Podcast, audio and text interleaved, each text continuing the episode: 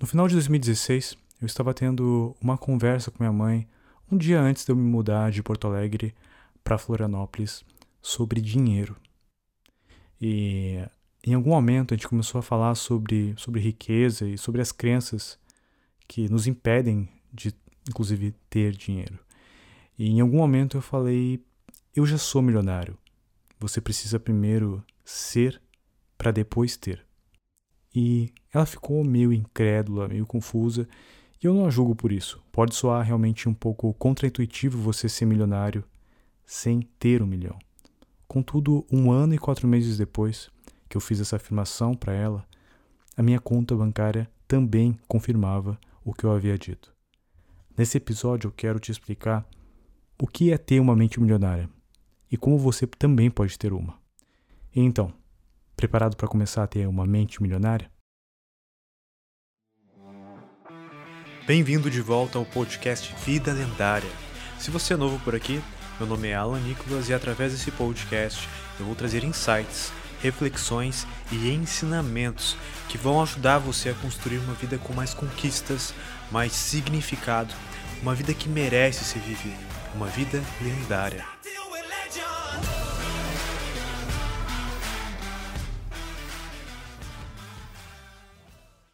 Ah, o dinheiro. Para alguns ele é um problema, para outros a solução. Para alguns ele é uma bênção e para outros uma maldição. Mas afinal, o dinheiro é bom ou mal? A sua relação com o dinheiro está diretamente conectada com suas crenças sobre ele. Sua ideologia religiosa, sua ideologia política, suas ideologias filosóficas, todas elas falam um pouco ou muito sobre como você deve tratar o dinheiro. E essas crenças podem te ajudar ou te atrapalhar. Existem muitos cursos, seminários sobre esse assunto. Eu não vou conseguir cobrir tudo isso aqui simplesmente num episódio. É um assunto muito amplo. Por isso, nesse episódio aqui, eu quero focar naquilo que eu acho que é essencial para a geração de riqueza, que é a mentalidade correta sobre dinheiro. Eu acredito que se todas as pessoas fossem educadas financeiramente, não tivessem crenças limitantes sobre dinheiro, ou seja, tivessem uma mente voltada à prosperidade, nós viveríamos um mundo muito mais abundante e com menos pobreza.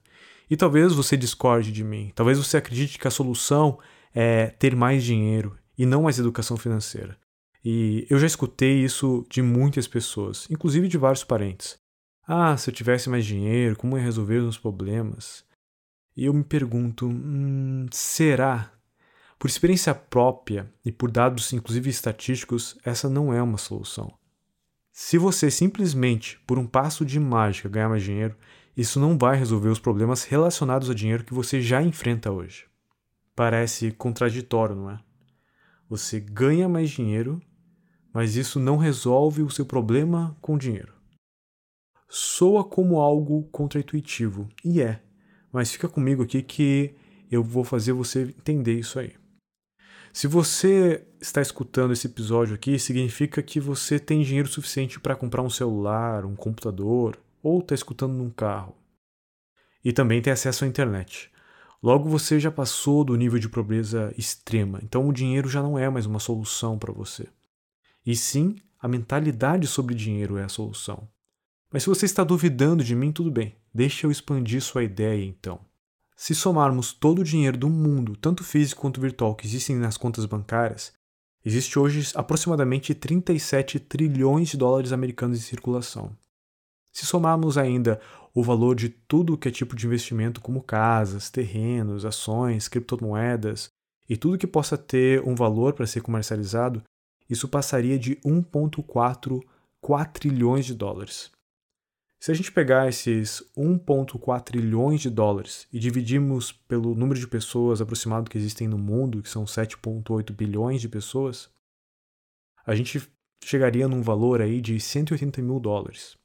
Algo em torno de 810 mil reais, depende da cotação do dólar, mas mais ou menos isso aí. Vamos assumir que seja 810 mil reais.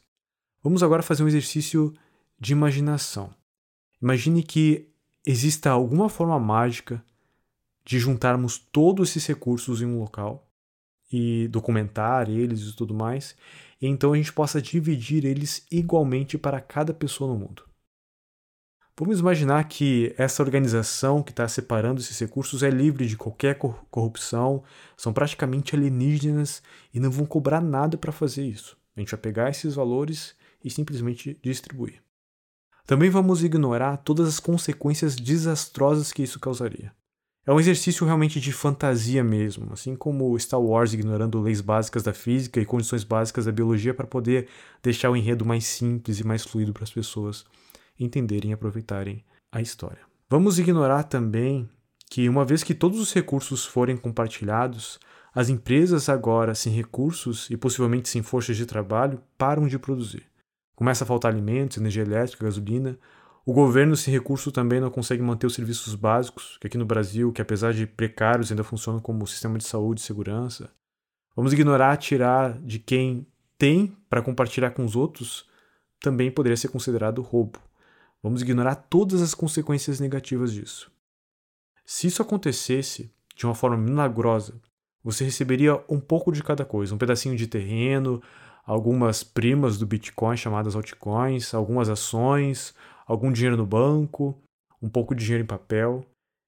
Para ser um pouco mais exato, aproximadamente 21 mil reais seriam em forma de dinheiro, cerca de 4 mil reais em dinheiro em espécie e 17 mil reais de forma digital na sua conta bancária.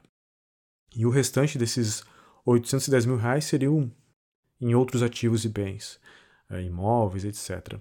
Ativos e bens que você possivelmente nem ia querer.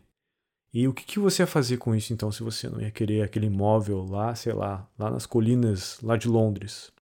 Você vai querer trocar, negociar, vender. E nessas ações de troca, de negociar, de vender, que já começa a separar os pobres dos ricos.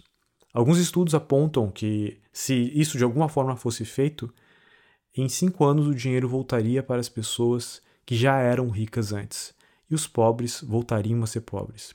Eu, particularmente, acho que isso aconteceria, inclusive, muito antes. Isso já acontece na vida real. É só observar como vencedores de prêmios como Mega Sena e reality shows que eram pobres voltam a ser pobres depois de ganharem milhões de reais. Uma pesquisa feita com vencedores de prêmios milionários aqui no Brasil aponta que um terço deles perdem 100% do que ganharam. Uma pesquisa feita com vencedores de prêmios milionários aqui no Brasil aponta que um terço dos ganhadores perdem 100% do que ganham, e o restante, com raras exceções, apenas ficam consumindo o seu patrimônio, o seu prêmio, e não têm capacidade de utilizá-lo para gerar mais dinheiro.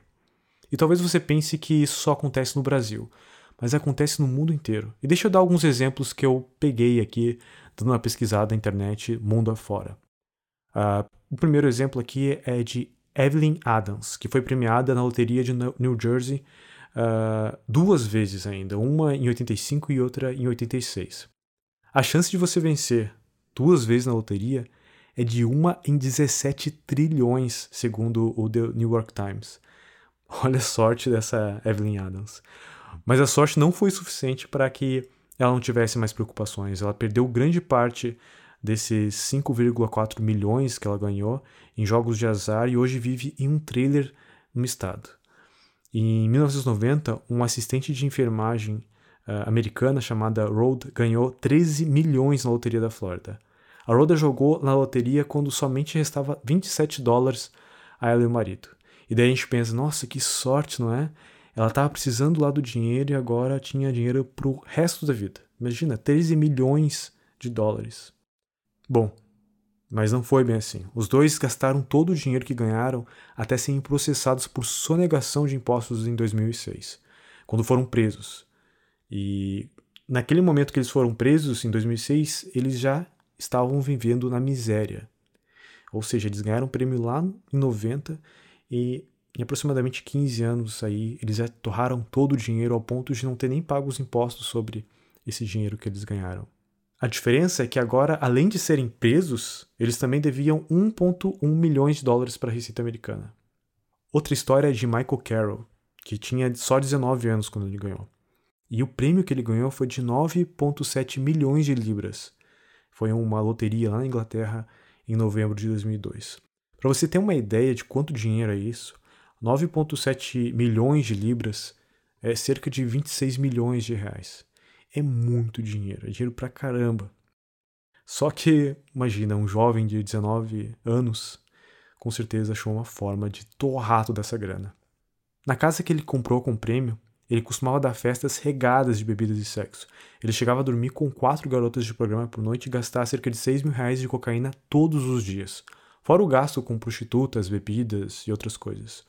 E em 2004 ele foi preso por cinco meses por abuso de drogas. Mas ele não pensou só nele, ele também ajudou a família dele. De fato, ele diz ter dado quase metade da fortuna dele para amigos e familiares. Mas ao que tudo indica, esses familiares também torraram tudo porque Michael foi trabalhar como lixeiro depois de torrar toda a grana. Agora imagina, o cara ganhou 26, cerca de 26 milhões de reais e precisou voltar a trabalhar como gari, como lixeiro depois de torrar toda a grana. E talvez você pense, ah, Alan, esses exemplos são muito banais, são de pessoas que não têm nada na cabeça. Se eu ganhasse uma bolada dessa, ia ser bem diferente. E eu sabia que você ia pensar algo assim, então eu deixei os melhores exemplos para o final. Vamos para mais dois exemplos aqui, então, de ganhadores de loteria.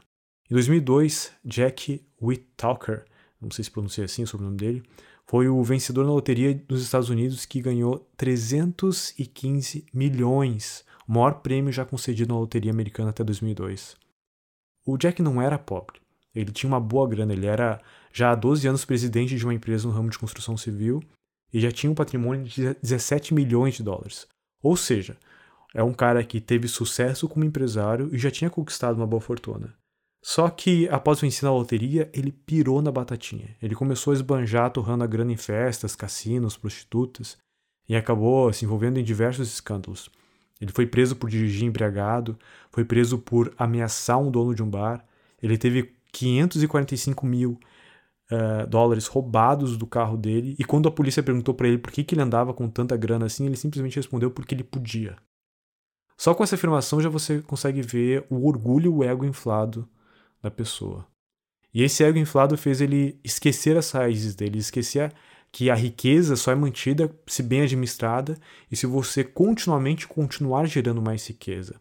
No fim, a mulher dele pediu divórcio, a neta e o namorado uh, morreram de overdose em parte financiada, porque ele dava uma mesada de 2 mil dólares para eles. A filha acabou morrendo de causas desconhecidas e hoje ele está sem grana e sem família. E talvez você pense algo como: ah, bem feito, quem que queria só aproveitar, não pensava nos outros. E talvez você esteja pensando: se eu ganhasse todo esse dinheiro, eu ia ajudar muita gente. Pois então, o Jack doou 14 milhões de dólares para instituições de caridade e igrejas, e isso é mais do que 10% do que ele recebeu. Porque tirando todos os impostos e descontos de pagamento à vista dos 315 milhões de dólares, eles acabaram virando 113 milhões de dólares. Ou seja, ele doou mais do que 10% para instituições de caridade e igrejas. E aí, achando que só o Brasil que o governo assalta, nos Estados Unidos lá um, um prêmio de 315 milhões viraram 113 milhões depois de descontar que ele receberia o prêmio à vista, porque lá o prêmio é pago parceladamente, e também descontar os impostos. Mas mesmo assim, são 113 milhões de dólares. É muita grana. Uh, então, depois de todos os descontos e tudo mais, foi essa grana que ele recebeu e é muita grana. E além das doações para as instituições de caridade, as igrejas, ele também deu uma casa de 123 mil dólares para a atendente que vendeu o ticket para ele.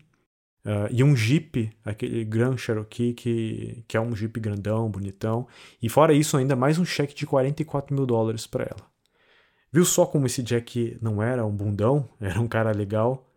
Eu mesmo não sei se eu ia fazer isso, porque afinal, por exemplo, a, a bilheteira lá estava fazendo só o trabalho dela. Eu não consideraria que ela teve deu a sorte dela, alguma coisa assim. Ela não sabia que o ticket era premiado, se, se ele tinha. Porque senão ela tinha comprado o ticket, não tinha vendido para ele. Mas para você ver como o Jack era tão legal, que é um cara que fez esse gesto por ela, que eu acho no mínimo legal da parte dele. E o Jack também ajudou vários familiares. Ele emprestou dinheiro para toda a família, uh, começou a pagar pesadas grandes e dando carros e casas para vários parentes. Ele não ficou com a grana só para ele, ele também ajudou quem estava próximo a ele de uma forma que ele achava que era certo. Não esqueças dos ensinamentos do episódio de do herói ou vilão. O Jack ele não era um vilão. Ele apenas nutria alguns valores medíocres que o levaram diretamente para onde? Para a mediocridade. O dinheiro ele não é bom ou mal. O dinheiro ele é um potencializador. Ele potencializa quem você realmente é. E não é à toa que existe um ditado que diz: o que vem fácil, vai fácil.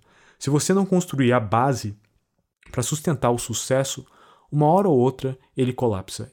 E quanto maior é a altura, maior é a queda. Você pode ver que dessas pessoas que eu falei, algumas delas ficaram muito, extremamente piores do que eram antes de receber o dinheiro. Porque quanto mais é a altura, maior é a queda.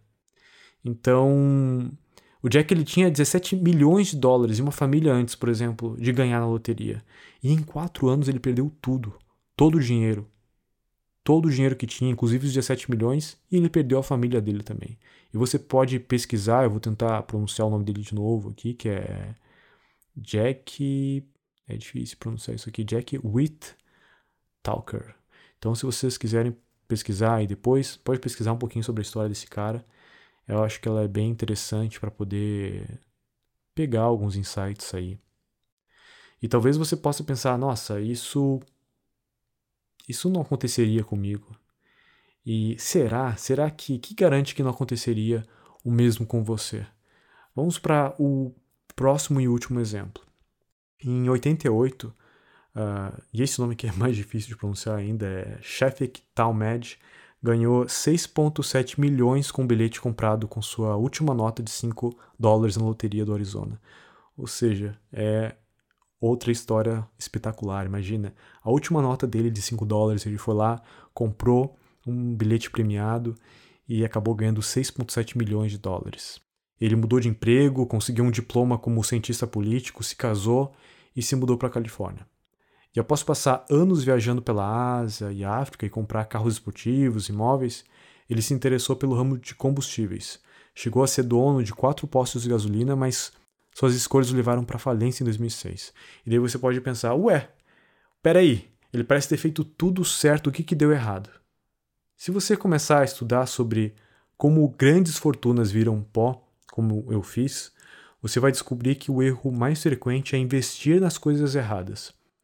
É, não é torrar sua fortuna com drogas, prostitutas, cassinos. Isso aqui é o básico que a maioria das pessoas, eu acredito, que consegue entender que vai torrar a grana. Apesar de dos exemplos que eu tenho mostrado aqui, uh, terem mostrado que muitas pessoas acabam perdendo, perdendo dinheiro com isso. Uh, apesar do básico ser constantemente ignorado, ele realmente não deixa de ser básico. Só que você precisa colocar muito esforço para conseguir torrar a sua grana com isso. Só que com o investimento errado você pode acabar, às vezes, fazendo isso de uma só vez. Você recebe ali uma oportunidade de ouro, você bota boa parte do seu dinheiro porque você está ganancioso, porque você pode ganhar muito mais, e ele vai tudo de uma vez. Uh, então, investir no projeto errado, com as pessoas erradas, é um erro que até mesmo pessoas extremamente inteligentes cometem. Vamos pegar o exemplo do Wake Batista. Uh, ele é um cara extremamente inteligente. É um empresário muito mais experiente e preparado que eu, e provavelmente um cara muito mais inteligente e preparado que você aí que está me escutando. Então, como é que ele quebrou? Sempre que eu começo a achar que eu sei alguma coisa de negócio, eu escuto de novo uma entrevista onde ele fala o motivo que levou ele a perder a fortuna que ele tinha. Escuta aí esse trechinho do áudio que ele fala isso. Poucas pessoas no mundo têm a chance de gastar 50 bilhões de dólares em projetos.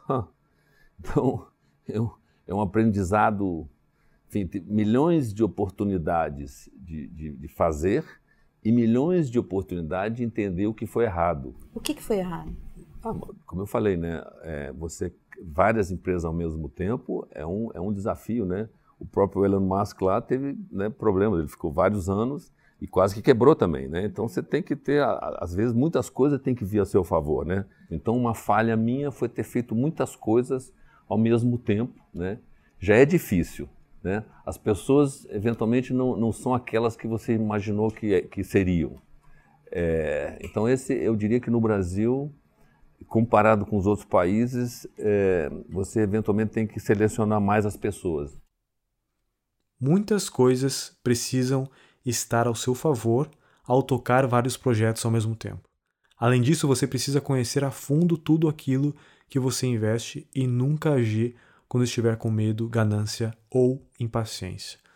Nós vivemos em uma economia globalizada. O que acontece lá na China, que acontece nos Estados Unidos ou em outros países, acaba impactando diretamente os negócios aqui no Brasil. Mesmo que você tenha uma padaria ou seja um concursado. Então, a forma certa de ver o seu negócio, de ver o seu emprego, de ver a sua vida, é de ver ela como algo frágil, que a qualquer momento pode colapsar. Pois é, essa é a verdade, de forma crua. A sua vida é extremamente frágil. E se você é um empresário, sabe que a sua empresa também é. Se você é um empregado, sabe que o seu emprego também é. Mesmo que você seja um concursado ou um militar. Uh, no momento que você entender isso, você vai tomar as suas ações considerando os melhores cenários e entendendo melhor os cenários. Eu não estou dizendo que você não deve arriscar, mas você vai arriscar sabendo que existem chances ao seu favor e existem chances também das coisas darem errado. Você vai ter alguns planos sempre de backup se você tiver essa consciência. Eu sei, por exemplo, que andar de moto é extremamente perigoso e nem por isso eu deixo de andar de moto. Contudo, só o fato de eu saber que pilotar a moto é perigoso me faz sempre estar muito mais cauteloso. Eu evito sair em horários com muito movimento, eu evito acelerar mais do que os limites das vias, uh, eu procuro fazer manobras uh, sem ser agressivas, não cortar os carros. A minha mentalidade quando eu vou andar de moto é de sempre prezar por segurança. E quando você vai pensar sobre dinheiro, você precisa ter a mesma mentalidade. Entender que é muito fácil perder ele é muito fácil perder dinheiro. E quanto mais você perde, mais difícil ainda é de recuperar. Não é à toa que a regra número um do Warren Buffett, é que é o maior investimento de todos os tempos, é que é nunca perder dinheiro. E a segunda dele é nunca esqueça a primeira regra. Se você perder 50% do que você tem, nesse momento, por exemplo, você agora precisa ter que o que, o que sobrou renda 100% só para voltar ao patamar que estava antes. Então o que acontece é que as pessoas acabam assumindo mais riscos só para recuperar o que já tinham, e dessa vez, como elas estão impacientes e com medo, elas são mais suscetíveis a perder o resto que elas tinham. E eu vi isso acontecer com amigos meus empresários, e sinceramente não é algo bonito de se ver. E para fechar esses exemplos mostrando que mais dinheiro não é a solução, eu quero dar um exemplo de familiares que foram ajudados por alguns amigos e conhecidos meus que geraram uma boa fortuna. Eu tenho um conhecido meu que veio de origem humilde que resolveu honrar a mãe dele, que sempre sempre doou tanto por ele e ele queria dar uma vida mais confortável para ela. Então o que ele fez? Ele comprou um apartamento bem grande para ela, na parte mais nobre da cidade, deu uma mesada bem gordinha para ela ali e eh, recheou o apartamento dela com móveis bonitos e tudo mais. E em alguns meses ela ficou depressiva. Ela não sentia merecedora daquilo. Dar mais recursos, seja dinheiro ou algum tipo de luxo para uma pessoa que não está com a mente preparada para receber aquilo, é como dar uma pá para quem quer sair do buraco, ao invés de jogar uma corda. A pessoa só vai se enterrar mais. E eu tenho um outro amigo também que veio de, também veio de origem humilde, que também fez bastante grana, conseguiu gerar bastante riqueza, que esse acabou querendo, lá como o Jack, querer ajudar a família inteira, dar mesada para a família toda. Ele pagava dois a três salários mínimos para a mãe, para o pai, para o irmão e para dois tios. E todos estavam em situações financeiras ruins. Um dos tios até se reergueu por um tempo, mas depois perdeu o trabalho e tudo mais e voltou a se acomodar. E os outros, quando começaram a receber essas mesadas, simplesmente não se mexeram mais, viraram sanguessugas, se acomodaram. E ele achou que provendo o que considerava suficiente para eles terem uma, vi uma vida com pelo menos o básico ajudaria eles a correr atrás, como ele também correu. Uh, ele projetou né, como seria bom para ele se tivesse alguém, algum parente que ajudasse ele financeiramente lá no comecinho para ele se reerguer. Mas infelizmente não é assim que funciona. A minha avó também fez isso, ela ajudou a vida toda o meu tio ele tinha 40 anos e ainda morava com ela, sendo sustentado por ela. E quando ela faleceu, quem continuou sustentando ele foi minha mãe, as minhas tias, por pena. Eu tenho certeza que você também deve ter um caso desses aí na sua família ou conhece alguém que tem. Se você dá o peixe e não ensina como pescar, você cria um dependente. não um gerador de riqueza. A verdadeira caridade, eu acredito que é ensinar a gerar riqueza. Existe inclusive um provérbio chinês que diz: se der um peixe a um homem faminto, ele fica alimentado. Se o ensinar a pescar, ele nunca mais volta a sentir fome. E eu acabei me aprofundando bastante aqui nos exemplos que eu estava passando para vocês, mas eu acho que você conseguiu pegar a ideia central. Mais dinheiro não é a solução. Não foi a solução para ganhadores das loterias do mundo, não foi a solução para os vencedores de reality shows, não foi a solução para parente de gente rica que ficou recebendo mesada. Mas dinheiro é como dar um peixe que a pessoa vai consumir e vai voltar a ter fome. A solução é então a criação de uma mente milionária, uma mente voltada à prosperidade, uma mente de geração e administração da riqueza. O que faz uma pessoa enriquecer são as suas habilidades em produzir riqueza por um lado e por outro a habilidade dela também de administrar essa riqueza que foi gerada. O que eu aprendi sobre uma mente próspera, sobre uma mente milionária, gerou riquezas não só para mim, mas através dos meus negócios e meus direcionamentos eu pude ajudar também diretamente dezenas de pessoas a ganharem muito dinheiro. Algumas delas ficaram ricas e algumas delas até milionárias. Isso é o poder de uma mente milionária. Ela não traz apenas prosperidade para as pessoas que a possuem. Ela traz prosperidade para todas que aprendem e compartilham a jornada com ela. E hoje eu quero que você saia daqui com uma semente plantada para que cresça uma mente milionária aí em você. Uh, Alan, e como é que eu desenvolvo essa mente milionária? Resumindo, você tem ideologias e modelos mentais que te impedem de ter uma mente milionária. Basta você trocar esses modelos e ideologias por novos, pelos mesmos que as pessoas prósperas possuem. Ou seja, você precisa começar a pensar como uma pessoa que gera riqueza, que possui uma mente milionária. E o primeiro passo para você fazer isso é aprendendo como essas pessoas pensam. Você não precisa ter acesso a alguém com uma mente milionária para entender como ela pensa. Se você tiver, melhor, porque você vai poder ver como ela se comporta no dia a dia, como ela interage com as pessoas, como ela lida com as dificuldades, detalhes pequenos. Uh, coisas pequenas assim que você vai só conseguir notar realmente convivendo com ela. E se você tiver a oportunidade, trabalhe até de graça para essa pessoa. Porque o que você vai ganhar de conhecimento vai mudar sua vida muito mais do que qualquer outro salário. Só que eu sei que a possibilidade, a probabilidade é muito maior que você não tenha acesso a uma pessoa com uma mente milionária. Pelo menos não foi o meu caso, eu não tive. E então, como é que foi que eu fiz? Eu comecei com livros. Foi inclusive um livro que mudou totalmente a minha mentalidade, uh, chamado Trabalhe 4 horas por semana. Ao passar dos anos, tem duas coisas que costumam te impactar ao ponto de gerar uma mudança de verdade: os livros que você lê e as pessoas com que você convive. E essa afirmação ela é muito real. Esse livro mudou tanto a minha mentalidade sobre trabalho e dinheiro que eu resolvi ler muitos outros livros.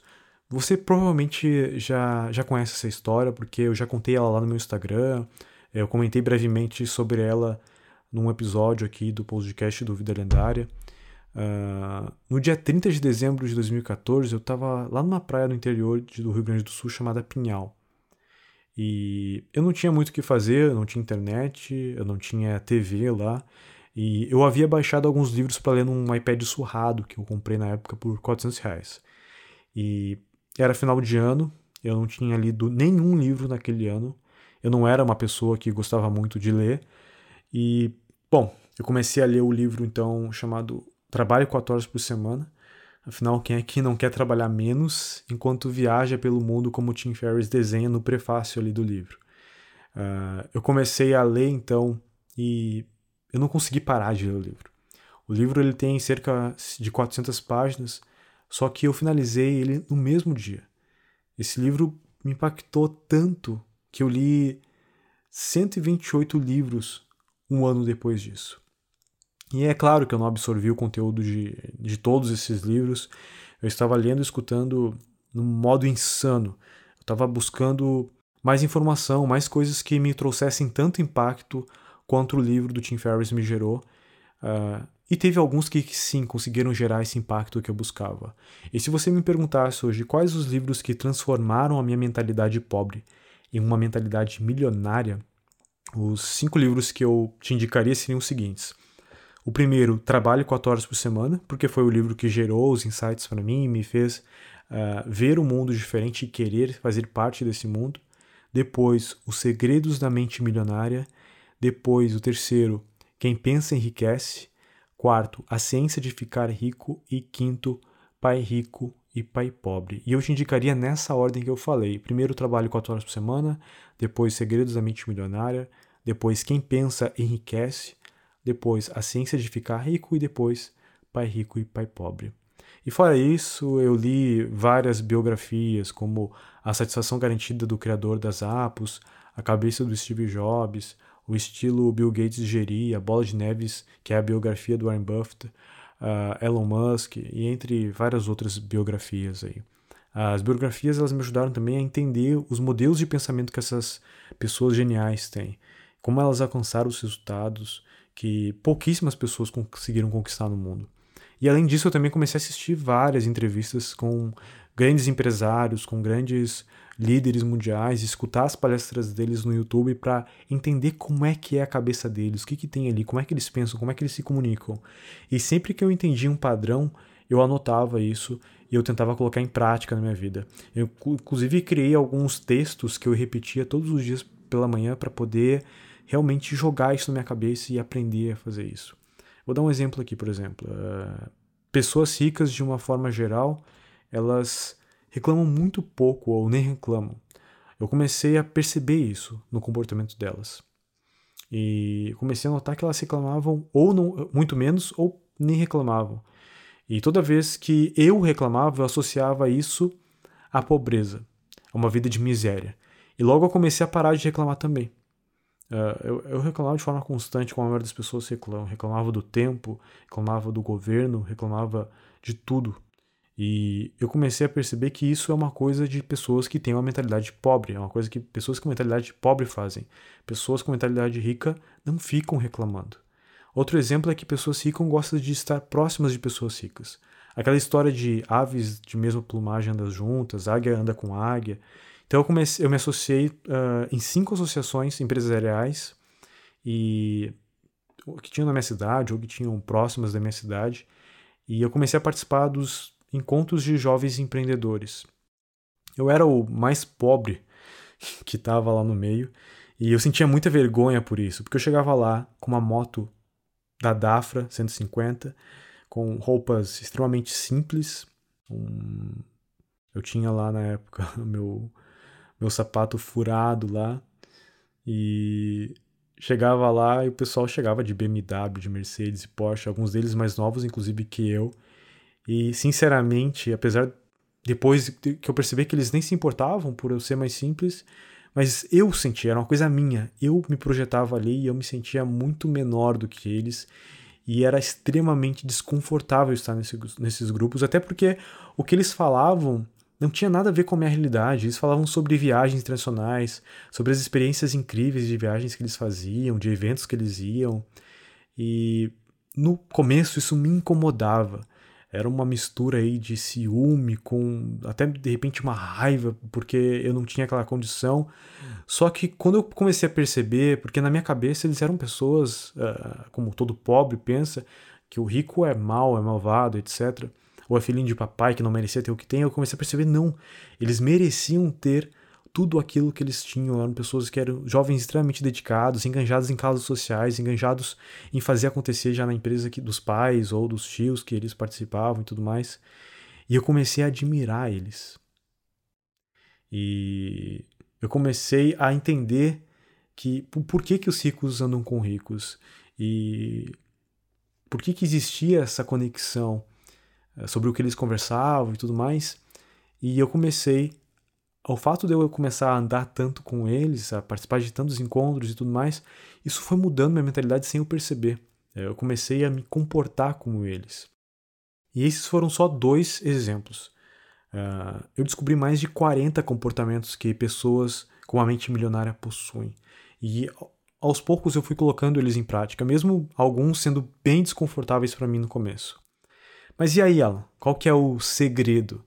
Quando eu comecei a refletir sobre como eu transformei a minha mentalidade pobre em uma mentalidade milionária, eu percebi que foi algo simples, algo que qualquer pessoa escutando esse podcast poderia fazer. E eu acho que é por isso que a maioria das pessoas não dão tanto valor a essas informações que eu estou passando aqui, como elas deveriam. Se eu dissesse para você que eu tenho um segredo, algo que um mestre chinês me contou, depois, depois que ele me contou esse segredo, tudo que eu comecei a fazer começou a dar certo. E talvez você pensar: nossa, é disso que eu estou precisando. Agora sim, é disso que eu estou falando. Eu quero isso. Mas a verdade é que não existe segredo. A verdade é que a informação, inclusive essa informação que eu estou passando aqui para vocês, ela é de fácil acesso. Se você está me escutando é porque você tem acesso à internet. Então você tem acesso a todo o conteúdo que eu estudei. O segredo é que existem pessoas que colocam em prática essas informações e outras que simplesmente ignoram elas. Quer ter uma mente milionária? Então, a partir de hoje, estude ativamente sobre prosperidade e, mais do que isso, coloque realmente em prática tudo que você vai aprender. Você precisa equilibrar estudo e prática como se estivesse remando num caiaque. Se você estivesse num caiaque e começar a remar só para a esquerda, por exemplo, você vai começar a dar voltas e não vai ir muito mais longe do que onde você já estava. O mesmo se você começar a remar apenas para a direita, você também não vai sair do lugar.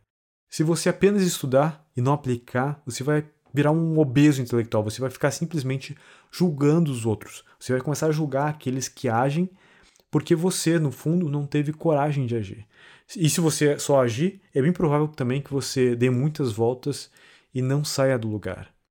Então, o ideal é você unir estudo e prática. E como no caiaque mesmo, você remar cada vez para um lado, para conseguir ir reto na direção que você quer. Algumas vezes você vai precisar corrigir a rota, vai precisar remar um pouquinho mais para a esquerda, remar um pouquinho mais tempo para a direita, mas entendendo para onde você está indo, entendendo que naquele momento que você precisa remar mais vezes para aquele lado, só para corrigir a rota. E depois de corrigida, você volta de novo a remar uma vez para a esquerda, uma vez para a direita, uma vez para a esquerda, uma vez para a direita. Às vezes você vai precisar estudar mais do que praticar, às vezes praticar mais do que estudar, mas de uma forma geral é importante você manter um equilíbrio entre as duas coisas. Sempre que você aprender algo novo, coloque em prática o mais rápido possível. Não espere um momento perfeito, coloque em prática o quanto antes. Nem tudo que você aprende vai servir para você. Algumas coisas que fizeram sentido para mim não vão fazer sentido para a sua realidade. Cada pessoa é um indivíduo único, com sua história, com seus anseios, com suas habilidades, com seus ob obstáculos. Não existe uma realidade, um, um bolo de receita pronta. Algumas coisas que funcionaram para mim não vão funcionar para você, uh, e por isso que é importante você seguir o seu próprio caminho. Contudo, existem princípios que não, não costumam mudar sobre riqueza, princípios que se provaram no tempo e eu quero que você saia consciente sobre eles desse podcast e coloque eles em prática na sua vida se você ainda não colocou. E desses cinco livros que eu falei para você que eu li, uh, todos eles eu li mais de uma vez, porque como eu sempre digo, você precisa ser mais lembrado do que ensinado. Então eu releio para aprender os ensinamentos valiosos que, que eles possuem. E o que pensa, ou quem pensa enriquece, eu li quatro vezes. O Trabalhe quatro horas por semana eu li cinco vezes. E Os Segredos da Mente Milionária, esse eu li 12 vezes. Sim, eu li Os Segredos da Mente Milionária 12 vezes. E é incrível porque cada vez que eu leio ou que eu escuto ele de novo, eu sempre aprendo alguma coisa nova. É como se minha mente ela não tivesse preparada para receber aquela informação quando eu li. E quando eu leio de novo, que eu já passei, que eu coloquei em prática coisas do livro, Uh, teve coisas ali que eu simplesmente ignorei por não ter a maturidade suficiente para poder absorver aquela informação. E é como se cada vez que eu lesse esses livros, acaba desbloqueando uma coisa nova. Ou uma coisa que eu comecei a botar em prática, eu acabei deixando de botar em prática. Então, esse é um livro que é bem pequeno, ele tem 182 páginas só. Mesmo se você não gosta de ler, é só digitar no YouTube ali, tem no Spotify, inclusive. Uh, ele em audiobook. Eu escutei ele em audiobook em português, escutei em audiobook em inglês, uh, li ele em inglês, li ele em português, eu, de tudo que é forma. É um livro tão pequeno que a última vez que eu li ele foi numa manhã, eu li ele em duas ou três horas. Então, eu recomendo fortemente que você leia ele e releia ele como eu fiz. Assista as entrevistas com o T. Hacker, que é o, o, escritor dele. Assista resumos animados no YouTube, que tem vários sobre esse livro. Mas, acima de tudo, coloque em prática os ensinamentos dele. E para garantir que você vai ter contato com esses ensinamentos, eu quero te dar um gostinho aqui para você sobre o conteúdo que você vai encontrar nesse livro com algumas observações minhas particulares que eu anotei aqui quando eu estava estudando sobre esse livro para você entender um pouco mais do que, que você vai receber quando você começar a ler ele. Uh, no livro, ele tem 17 arquivos uh, da riqueza, como ele chama. No começo do livro, ele fala um pouquinho ali sobre a importância de você fazer uma reprogramação mental e modelar comportamentos de riqueza. E depois ele começa a falar sobre os arquivos que ele encontrou conversando com várias pessoas que eram milionárias. E a primeiro, o primeiro arquivo que, que fala no livro é: As pessoas ricas acreditam na seguinte ideia: eu crio a minha própria vida. As pessoas de mentalidade pobre acreditam na seguinte ideia: na minha vida as coisas acontecem. Inclusive, existe uma música que é um retrato da mentalidade pobre. É aquela música do Deixa a Vida Me Levar. E presta atenção nesse trecho aqui. Eu não vou cantar, eu sou péssimo cantor. Eu vou só falar aqui o trecho da música. A coisa não sai do jeito que eu quero, também não me desespero. O negócio é deixar rolar. Aos trancos e barrancos, lá vou eu. Essa é a letra original da música. Agora presta atenção. Negócio é deixar rolar. Trancos e barrancos.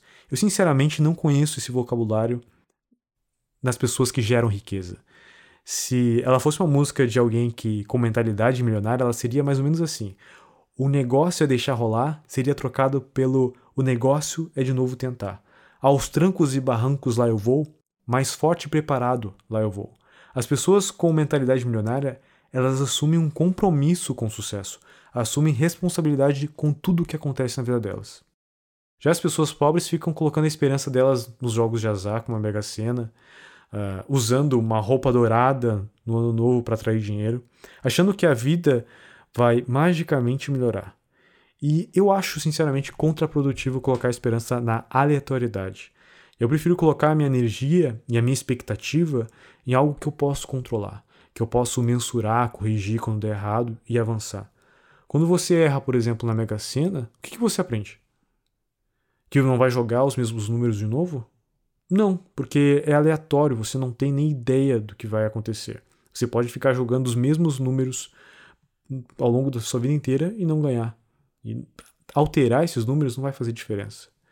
Ah, Alan, é, mas é baratinho, eu tenho eu tenho a chance de ganhar muito dinheiro. Primeiro que a parte qualquer parte que você não entendeu que mais dinheiro não é a solução. Tanta gente que ganhou dinheiro na Mega Sena, não pense que com você seria diferente. Se você não tiver a mentalidade para receber esse dinheiro, para administrar ele, você vai simplesmente, possivelmente, ficar ainda pior do que você está agora. Segundo, jogue um jogo que você tenha uma probabilidade maior de ganhar. Existem vários jogos que você tem uma chance maior. Tem um deles, inclusive, que se chama empreendedorismo, e esse deu certo para mim.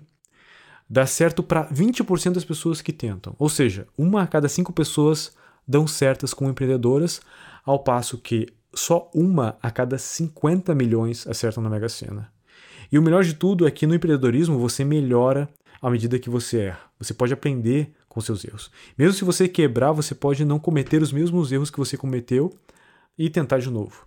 Só que jogando a Mega Sena você pode errar muitas vezes, só que você nunca vai aprender nada com esses erros.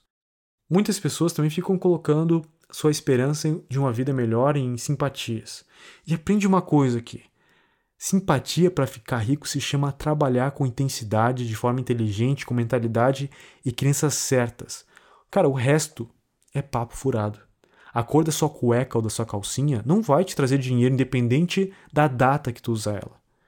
Enquanto você colocar essa esperança em coisas que não estão no seu controle, você vai continuar pobre e se frustrando.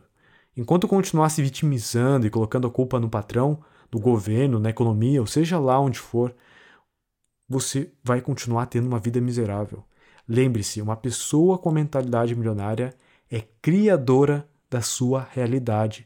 Não deixa para aleatoriedade, não deixa para sorte melhorar a sua vida. Você precisa pegar as rédeas da sua vida. E essa é a primeira lição, é o primeiro arquivo da riqueza do livro Segredos da Mente Milionária.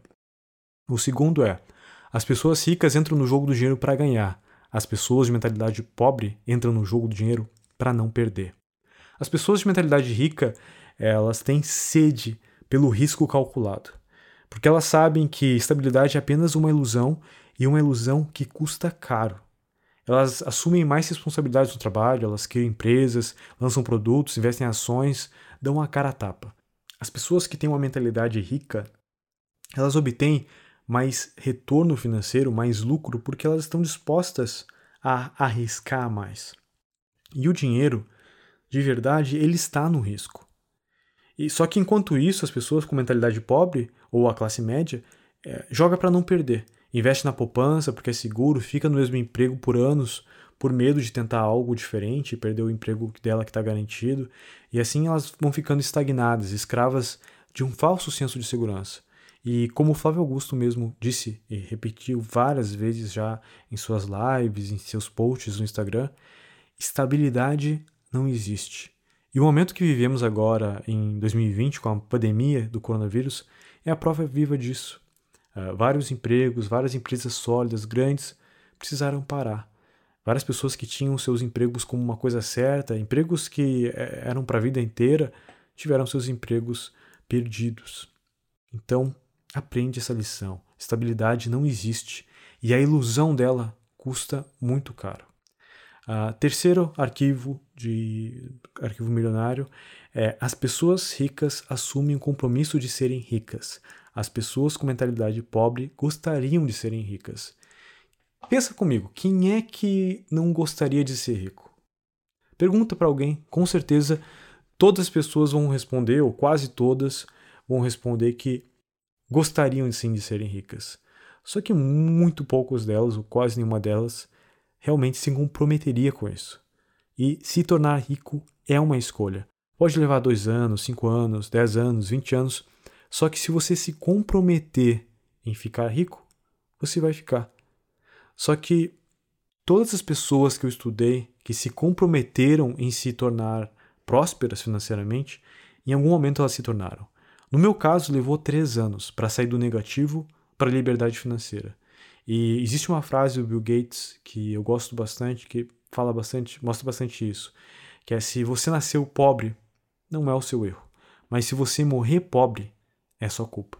Eu conheci muitas histórias de superação à medida que eu fui lendo livros, escutando palestras, escutando vídeos no YouTube de, de entrevistas e tudo mais. Uh, e eu posso afirmar com muita convicção que para grande parte das pessoas a pobreza é uma escolha. E se você está escutando esse podcast aqui, pode ter certeza, na sua vida a pobreza é uma escolha. Você pode escolher continuar como está ou se comprometer em ficar rico. Quarto item aí uh, é as pessoas ricas pensam grande.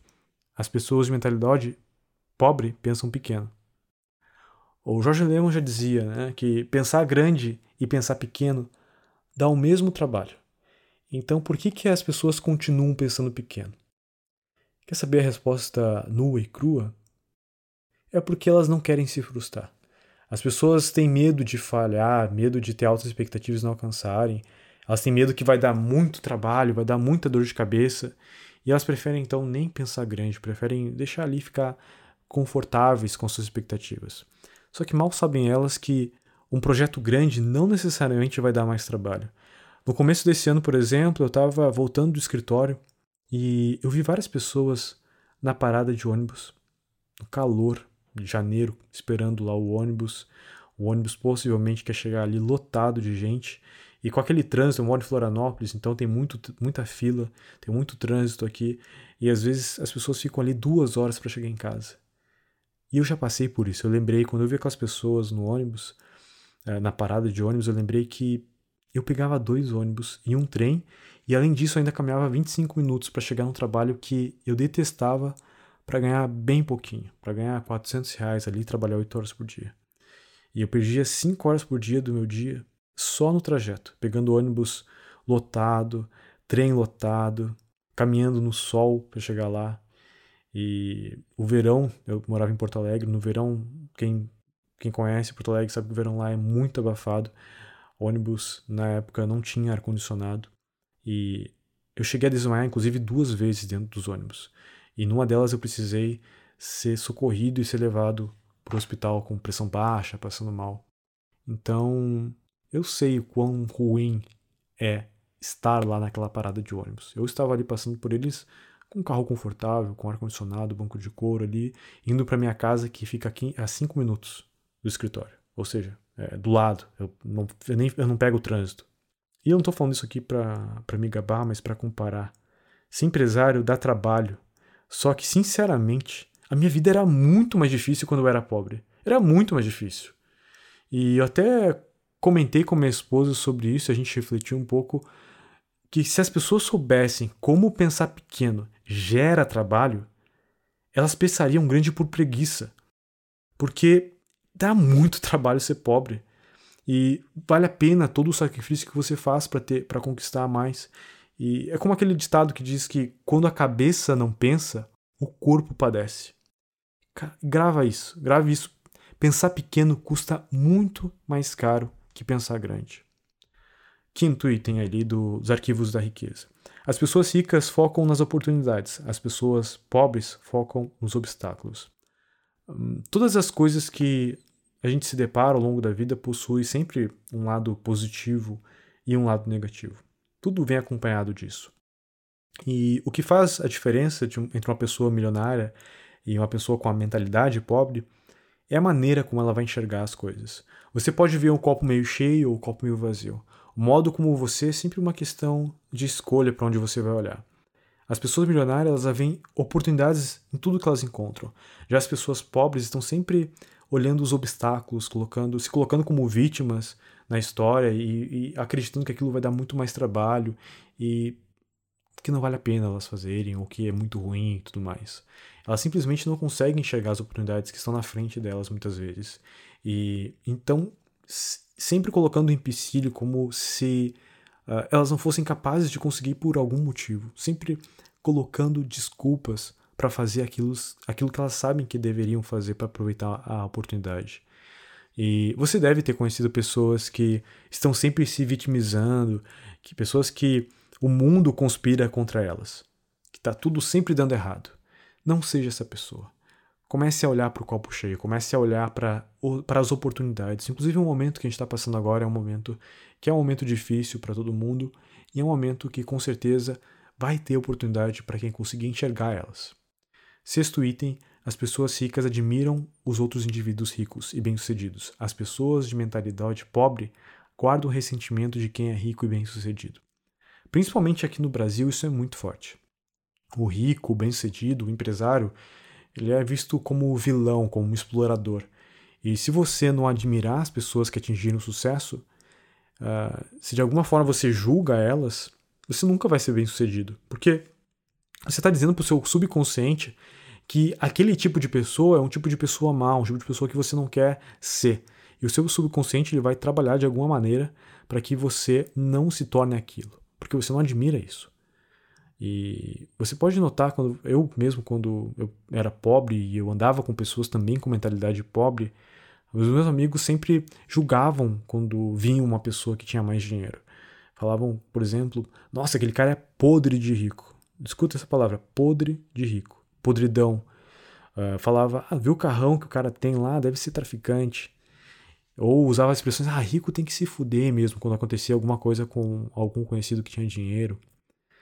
E, ou ficava falando, ah, aquele cara fez alguma coisa errada para ter aquele dinheiro. Eram sempre frases negativas, sempre associando coisas negativas a pessoas que tinham algum sucesso ou pessoas que tinham dinheiro. Inclusive, eu já escutei coisas de antigos amigos uh, falarem coisas na minha frente para mim depois que eu obtive sucesso financeiro. Eu já escutei coisa do tipo, nossa, e aí ganhou na Mega Sena? E teve uma amiga que, quando ela foi visitar a empresa, ela me perguntou se a gente tinha assaltado algum banco. Então você começa a perceber como as pessoas pensam uh, que têm uma mentalidade, que não, que não conseguem olhar para o sucesso alheio e ficar felizes com isso. E aqui fica um exercício que eu percebi muito forte isso em mim lá no começo e que eu comecei a fazer. Eu comecei a, toda vez que eu via alguém uh, famoso, alguém que tinha conquistado sucesso financeiro, mesmo se eu tivesse uma suspeita ali de como ele conquistou aquilo, eu ficava, não, essa pessoa, de alguma forma ela gerou, gerou valor para alguém, para ela estar tá rica, cara, que bom que ela tá rica, ela é um exemplo, e eu tentava sempre absorver os comportamentos e qualidades que aquela pessoa tinha para mim. Então é um exercício que, às vezes, até hoje, eu, eu deixo de fazer algumas vezes.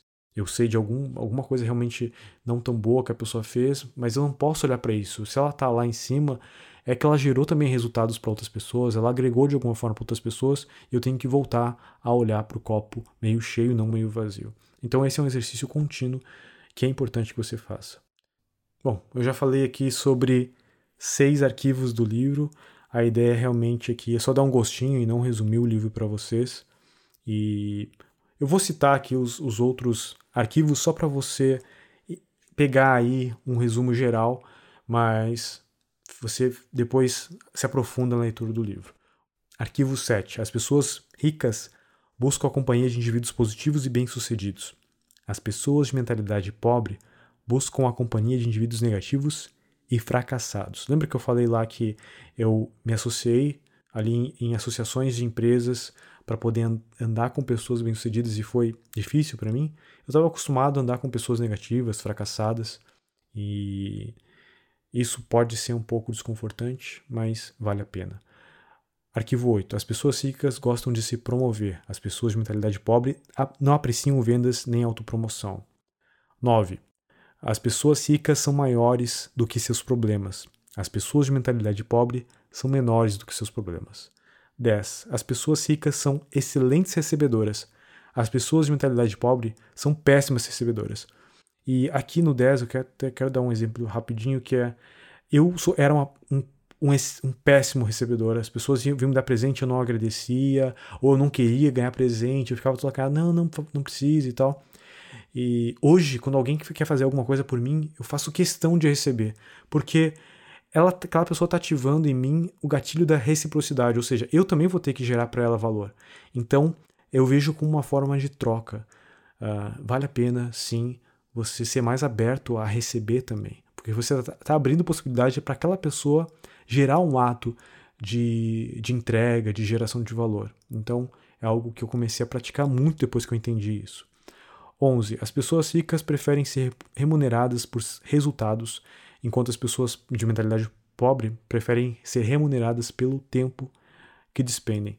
E aqui eu nem preciso falar muito, né? Se você vende a sua hora, você tem um tempo limitado ali, você tem 24 horas, então no máximo você conseguiria aí trabalhar, sei lá, 14, 15 horas por dia, e não é uma forma de escalar uh, seus resultados. Então é melhor você apostar no potencial que você tem de geração de resultado. 12. As pessoas ricas pensam como posso ter as duas coisas. As pessoas de mentalidade pobre pensam posso ter uma coisa ou outra. Muita gente associa, por exemplo, que ou eu posso ser rico ou eu posso ser feliz.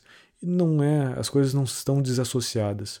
Uh, ou eu posso ser bem sucedido, uh, ou ter tempo com minha família. Você pode ter as duas coisas também.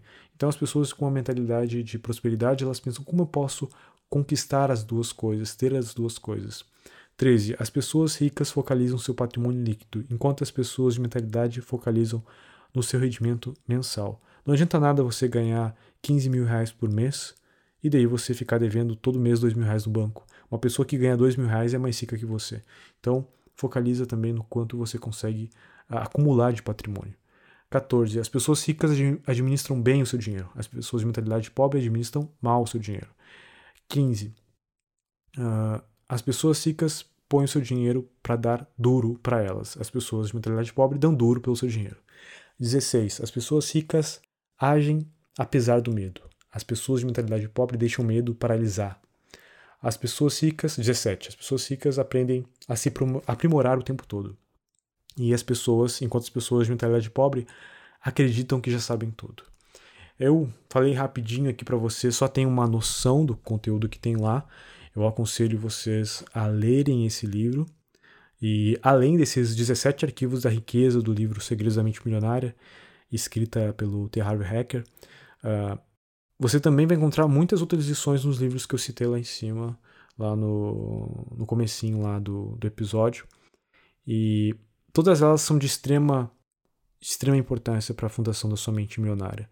E outra dica que eu já até comentei aqui é que não se limite aos livros, estude também sobre uh, esses escritores, o conteúdo que eles têm, dos que estão vivos ainda e, e gravaram entrevistas, que gravaram uh, conteúdos, tem muito material sobre eles na internet, palestras e tudo mais. E tem também autoridades aqui no Brasil no assunto. Uh, você pode seguir no Instagram, nas redes sociais, no YouTube e tudo mais. Tem o Thiago Nigro do Primo Rico, a Natália Cury, tem o Pablo Marçal também, e muitos outros que têm um conteúdo uh, de excelente qualidade. E lembre-se desse ensinamento do número 17 que eu falei, desse arquivo 17. Pessoas ricas se aprimoram o tempo todo. Eu já sei bastante sobre finanças e investimentos. Eu fiz mais de 10 cursos uh, só nesse tópico. Uh, só no, no ano passado mesmo, uh, eu, eu comprei cinco cursos sobre finanças e investimentos tudo mais e fiz. E fora os outros cursos que eu já vinha fazendo com o tempo e tudo mais, então eu nem sei exatamente, mas eu tenho certeza que são mais de 10 cursos que eu fiz e mesmo assim, uh, ontem mesmo eu comprei outro curso de sobre investimentos para me, me aprimorar ainda mais. E esse é um caminho que ele é, ele é contínuo. As pessoas de mentalidade milionária, elas estão sempre melhorando porque as coisas não param de evoluir. Tudo está sempre mudando e você precisa estar continuamente se adaptando.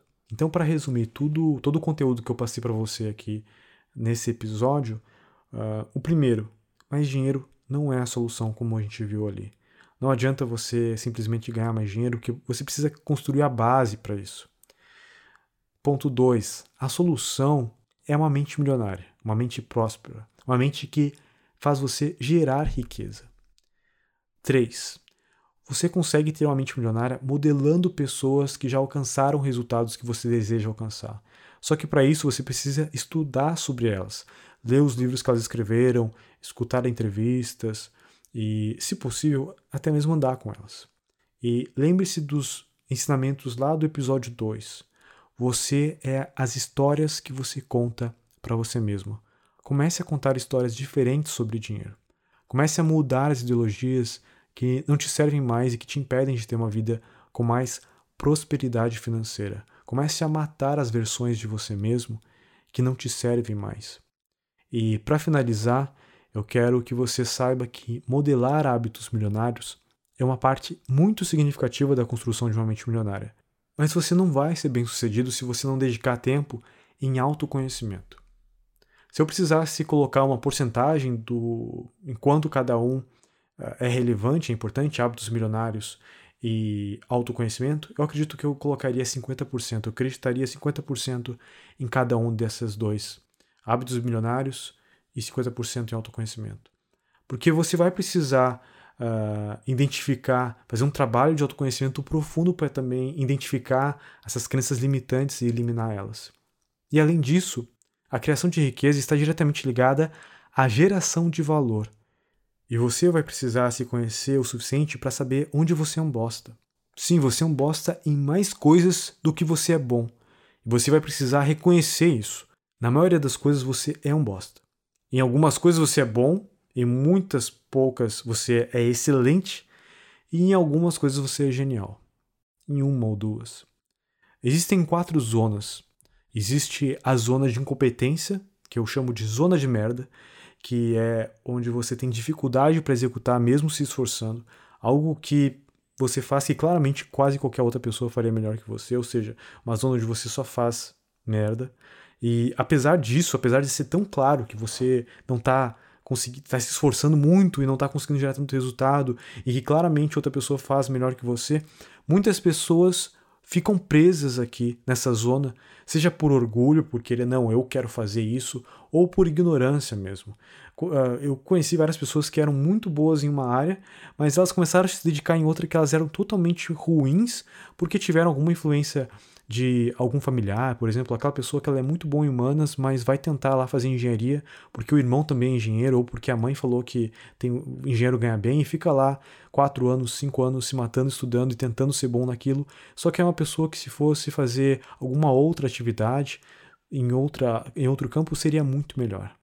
Então, não fique preso por orgulho numa zona onde você não gera valor. E muitas vezes a pessoa fica presa por ignorância mesmo, por não entender que ela poderia fazer algo melhor fazendo outra atividade, mas por não se conhecer e por não entender, não ter essa visão uh, do que ela está fazendo, das atividades que ela está fazendo também, ela acaba ficando presa ali. A outra é zona de competência, que eu chamo de zona de mediocridade. Você consegue executar a atividade, mas não melhor que outra pessoa. Aqui que é, é onde a maioria das pessoas estão. E elas não são ruins ao ponto de precisar ser demitidas, por exemplo, ou de falir os seus negócios, e nem boas o suficiente para serem promovidas ou fazerem suas empresas crescerem. Elas simplesmente entregam o que precisa ser entregue, executam o que precisa ser executado. A outra é a zona de excelência, que eu chamo de zona do extraordinário. Aqui você está fazendo algo que você é muito, mas muito melhor que as outras pessoas. Você se destaca facilmente e você gera tanto valor você naturalmente é promovido no seu trabalho ou consegue expandir seus negócios.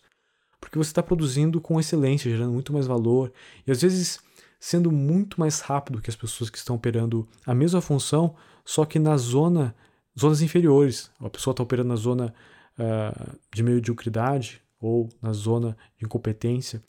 E você naturalmente é melhor naquilo, você consegue entregar mais e isso faz você acabar se destacando. E é nessa zona que começa a operar as pessoas que ganham muito dinheiro ou que possuem trabalhos que geram reconhecimento e orgulho. Só que existe ainda uma quarta zona, a zona de genialidade, a que eu chamo zona lendária. Nessa zona você soma as vantagens de seus talentos naturais com algo que você é apaixonado e também gera um valor intrínseco e extrínseco. O valor intrínseco, ele se dá por você estar fazendo algo que você é apaixonado, que você sente que é a sua missão, que é o seu chamado. E o valor extrínseco é porque você gera tanto valor pelo que você faz que você acaba recebendo extremo reconhecimento, extremo dinheiro, tudo vem em muita quantidade para você. E quando isso acontece, quando você consegue encontrar esse, essa conexão, uh, você entra facilmente no estado de flow. E eu posso até dizer que quando você atua na sua zona de genialidade, você tem uma vantagem injusta com os outros. Porque ninguém na sua volta vai conseguir te alcançar. Você simplesmente vai ser de longe, mas de longe o melhor. Para o jogo ficar um pouco mais difícil, você precisa competir com um jogo muito maior, onde você vai encontrar outras pessoas que também estão atuando na zona lendária delas, na zona de genialidade delas. E quer um exemplo aqui?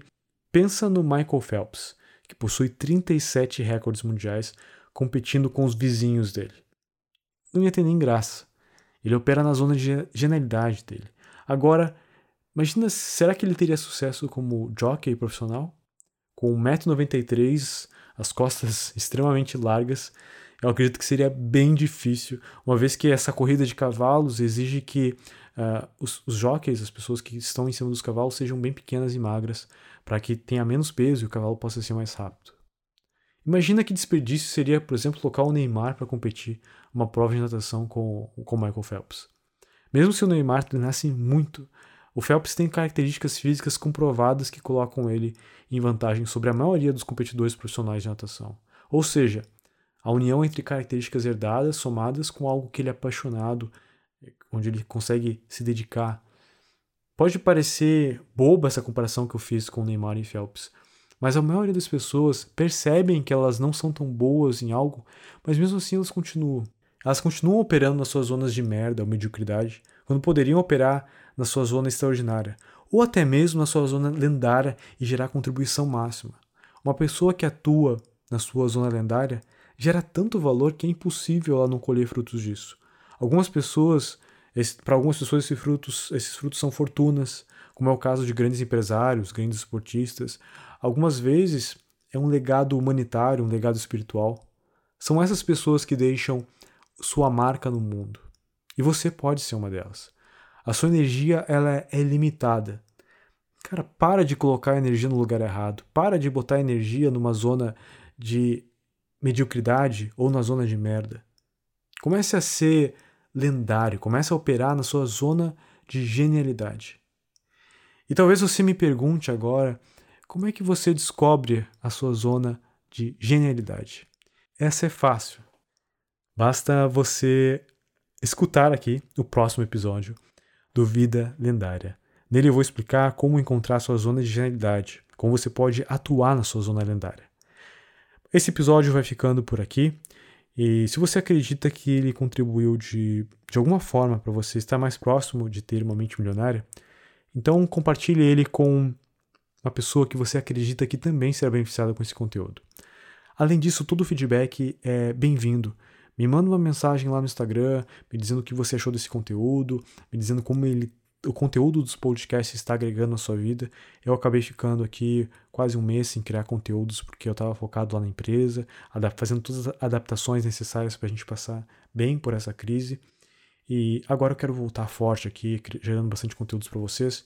E o feedback de vocês, ele é bem importante, porque daí lá eu consigo perceber que realmente esse trabalho está impactando pessoas, está cumprindo, eh, o tempo que eu dedico aqui, está, eu estou conseguindo cumprir o meu propósito. Então, sempre que eu recebo uma mensagem sobre como o conteúdo, uh, como a pessoa está sendo impactada com esse conteúdo, sempre que alguém reposta lá no Instagram, me marca uh, que está escutando o podcast, isso me gera energia para estar tá aqui, colocando tempo, dedicando tempo para poder criar esses conteúdos para vocês. Então, obrigado mais uma vez por estar aqui comigo e não se esqueça, busque uma vida lendária. Até mais.